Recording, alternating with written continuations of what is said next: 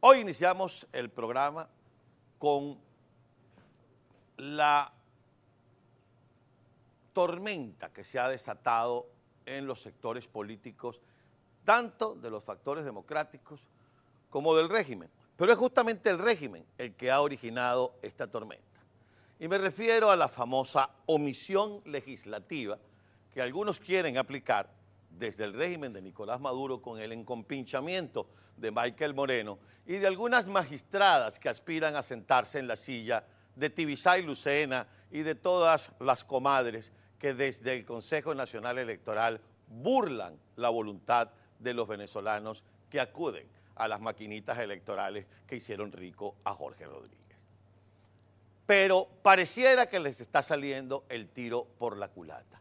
Pero eso solo se va a cristalizar si los factores políticos del llamado G4 o de cualquiera del nombre que le quieran poner al grupo de partidos que en este momento están representados en la Asamblea Nacional y que ciertamente no están ni de acuerdo con el régimen, pero tampoco podrían ir a unas elecciones que sería como ir directo al matadero.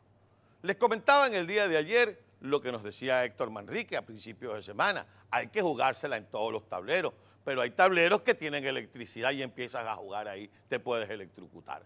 Y por cierto, Tú puedes jugar en todos los tableros y no quiero con esto desmerecer una declaración y un análisis tan importante de un intelectual venezolano, pero hay una cosa que tienes que tener claro.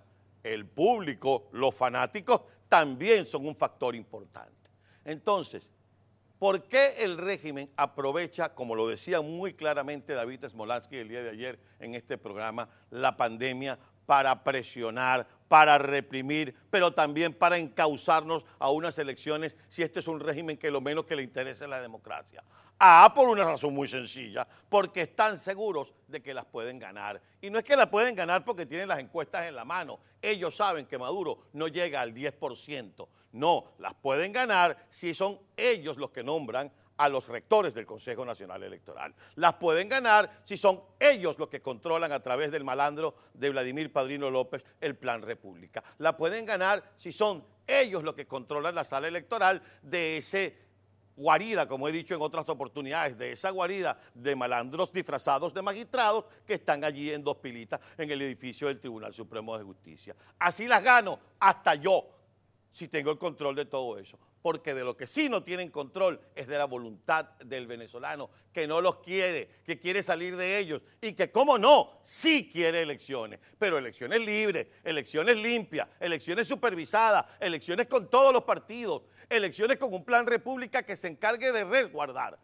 la voluntad de los venezolanos y no la pretensión del régimen de eternizarse en el poder. Así vamos todos a elecciones, así ganará el que el pueblo venezolano quiera. Llámese Juan Guaidó, Antonio Ledesma, María Corina Machado, Leopoldo López, Enrique Capriles, Manuel Rosales, Henry Ramos o quizá Héctor Rodríguez. Pero que ganen, no que se las roben. De eso es que se trata, así es la democracia. Ah, no, pero ellos que tienen el agua al cuello, les vino como anillo al dedo el COVID-19 y entonces quieren embancarnos en unas elecciones.